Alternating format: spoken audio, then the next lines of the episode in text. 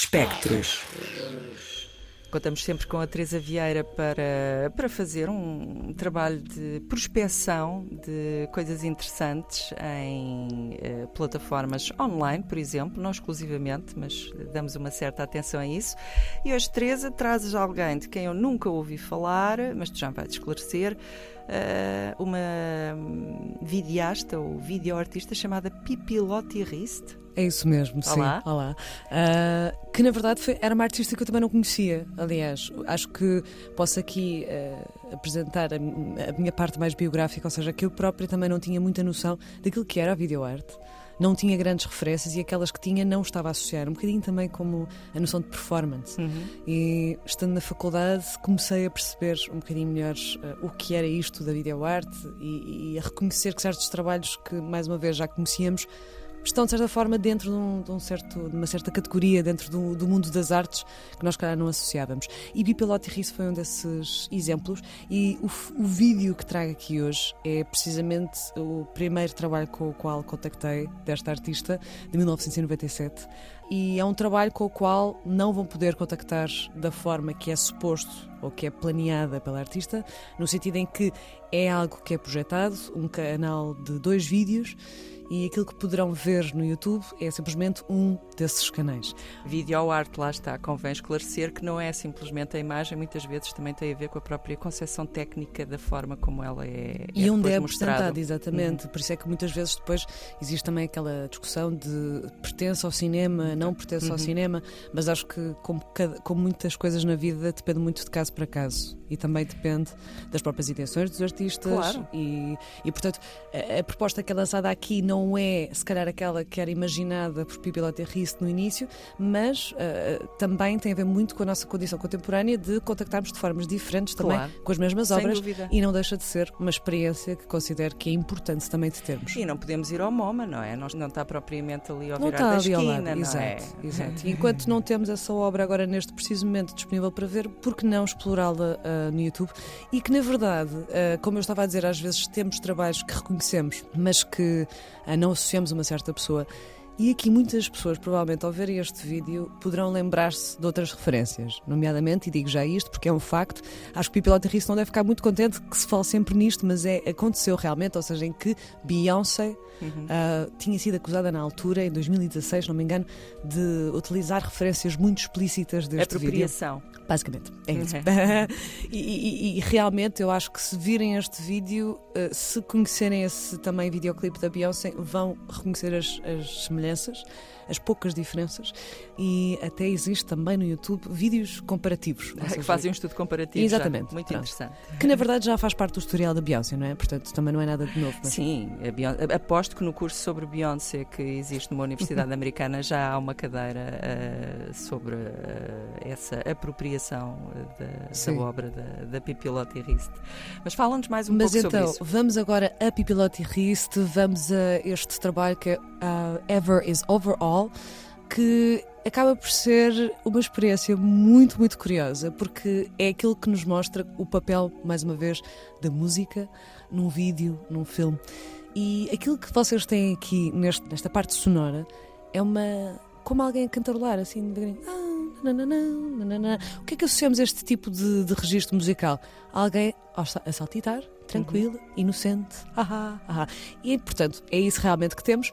Mas aquilo que acontece neste vídeo não é só um saltitar inocente, não é só um agarrar uma flor uh, vinda dos campos, como bela donzela que é, mas é agarrar nessa flor e partir vidros de carros e continuar a saltitar e continuar a sorrir. Muito simbólico. A questão é mesmo essa, ou seja, aquilo que é esta experiência de 4 minutos, a maior parte dos vídeos, os vídeos vão encontrar são de 4 minutos, esse é o ideal para, para experimentarem, é realmente esta ideia de que há um certo lado solene deste quebrar de um vidro, de uma imposição qualquer, em que aquilo que é a fachada imposta sobre um certo corpo acaba por servir também da ferramenta que torna ainda mais brutal o quebrar dessa tentativa de imposição de fachada.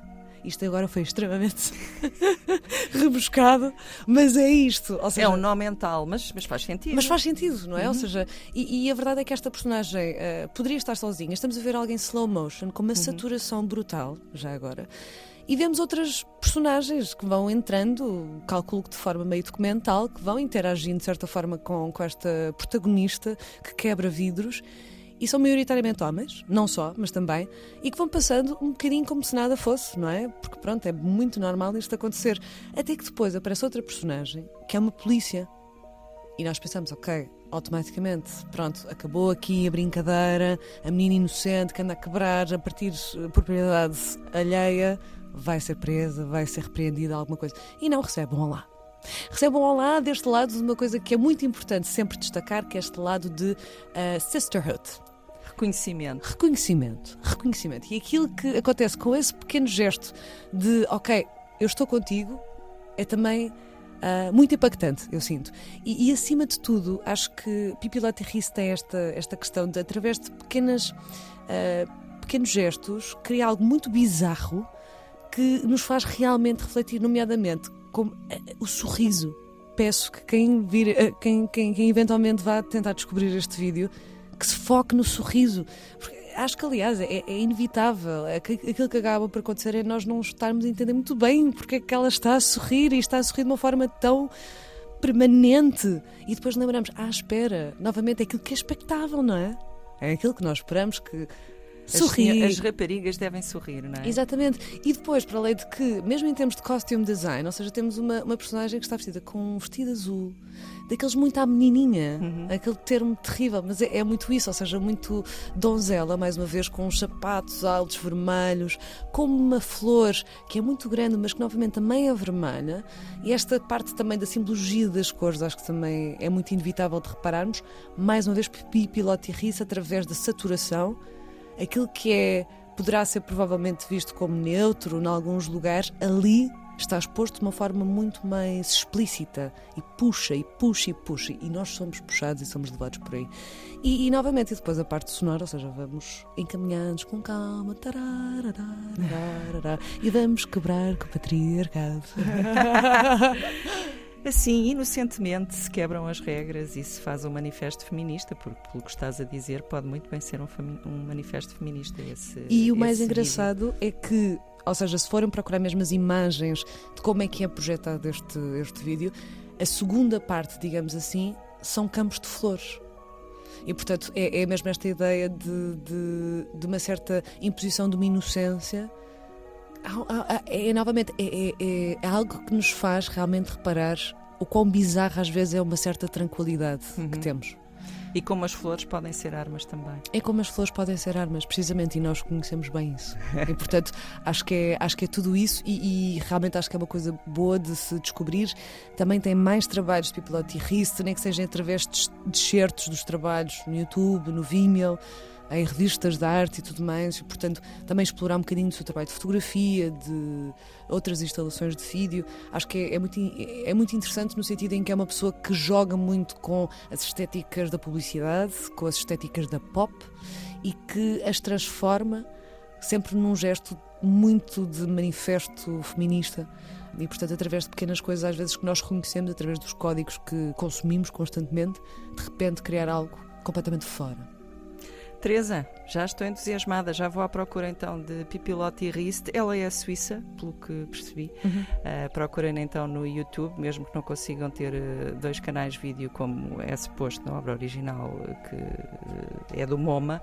Podem pelo menos apanhar o essencial da mensagem vendo o que está então disponível no YouTube. E já agora, e porque tu insististe e estás a falar da música, nós ficamos com, com Pipilotti Rist a rever aquela que é uma das minhas uma das minhas canções assim fetiche, eu não vou dizer que é um guilty pleasure porque a canção é ótima é na versão original, não há, não há como lhe apontar erro nenhum, mas digamos que é um super êxito. Wicked Game. É isso. Ai que bom, ai que bom, adoramos os pontos de luz. Chris Isaac, segundo Pipi Lotterist. Teresa, obrigado. Espectros na próxima terça, conto contigo. É isso, beijinhos. beijinhos.